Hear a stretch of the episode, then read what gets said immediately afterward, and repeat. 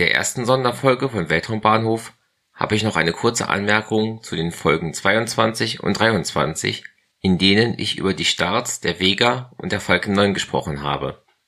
Mir ist erst im Nachhinein der Gedanke gekommen, dass, je nach Zählweise, ja 113 bis 125 Satelliten an diesem Tag gestartet wurden, und das ist schon eine ziemlich hohe Zahl.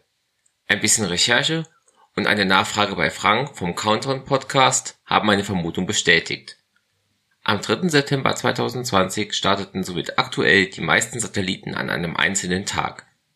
Bislang hatte der Rekord bei 104 Satelliten gelegen, als eine ähnliche PSLV am 15. Februar 2017 gestartet war.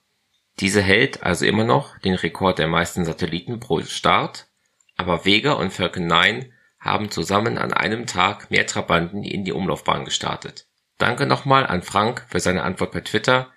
Ich empfehle allen Freunden und Freundinnen der Raumfahrt gerne den Countdown Podcast, den er zusammen mit Christopher macht. Einen Link findet ihr in den Show Notes.